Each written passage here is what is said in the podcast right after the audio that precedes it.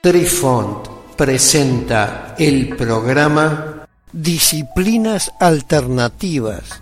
Hola amigos, les saluda Cucharita de Postre e inicia aquí nuestra crónica que seguramente los sorprenderá una vez más. Apreciamos sentir tu presencia. Comunícate con nosotros. Hazlo, Hazlo. vía Twitter en arroba trifón-media. Hola, soy Besitos de Sol. En el programa de hoy escucharemos Carl Jung y el hexagrama complementario. Continúa narrando textualmente Carl Jung en el prefacio de Lichín. En la primera tirada, donde obtuvo las seis líneas y el hexagrama, Carl Jung obtuvo dos líneas mutantes. El hexagrama tendencial o complementario es el que aparece cuando hay líneas mutantes. Su misión complementa el escenario o cuadro de situación que muestra el hexagrama principal o primario, es decir, el que sale dibujado cuando realizas tu consulta. Las líneas que mutan tienen sentencias propicias que te confirman y afianzan en una posición y acción, y también líneas que te dan con un palo por la cabeza. Otras son más suaves y son advertencias, para que rectifiques o para que estés alerta de no caer porque son situaciones difíciles de sostener sin error o daño. Pero ambos hexagramas crean una figura en conjunto, porque la cosa que se consulta está en mutación, ya que de no estarlo sale un hexagrama sin líneas de mutación por leer.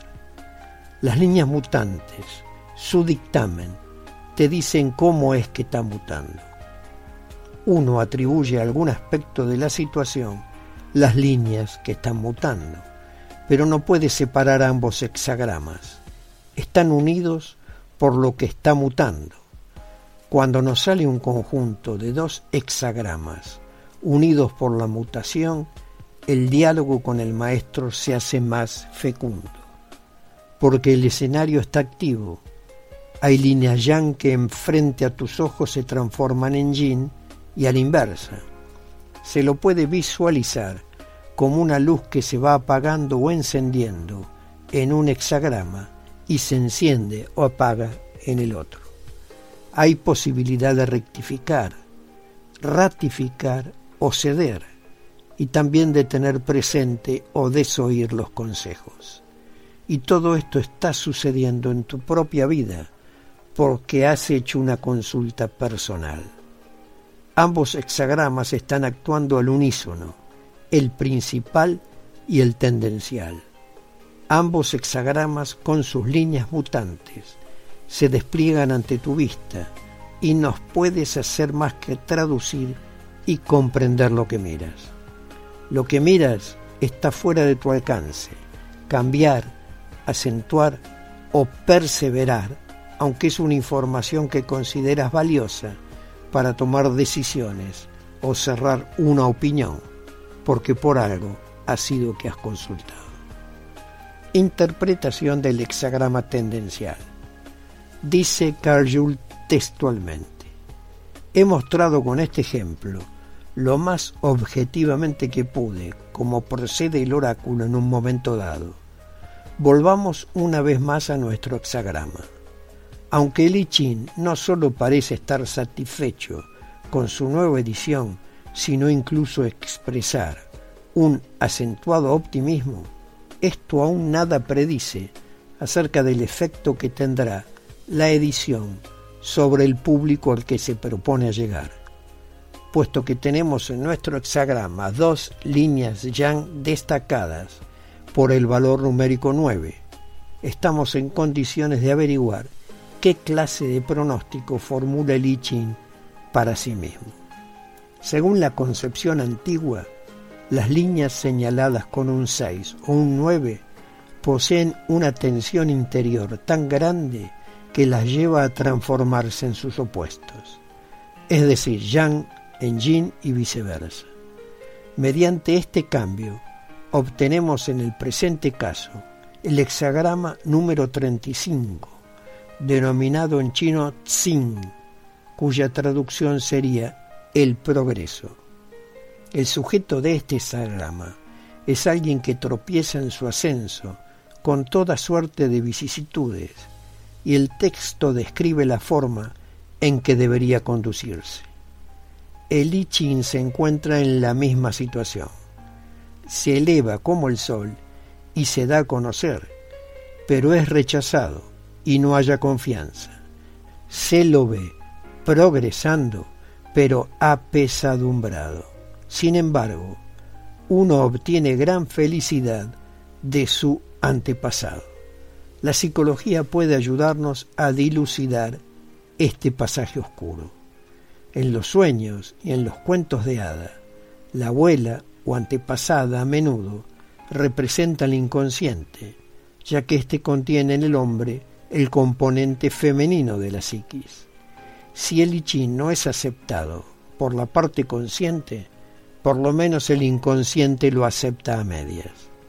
Y el I está más estrechamente conectado con el inconsciente que con la actitud racional de la conciencia, dado que el inconsciente a menudo aparece representado en los sueños por una figura femenina, tal puede ser la explicación en el caso presente.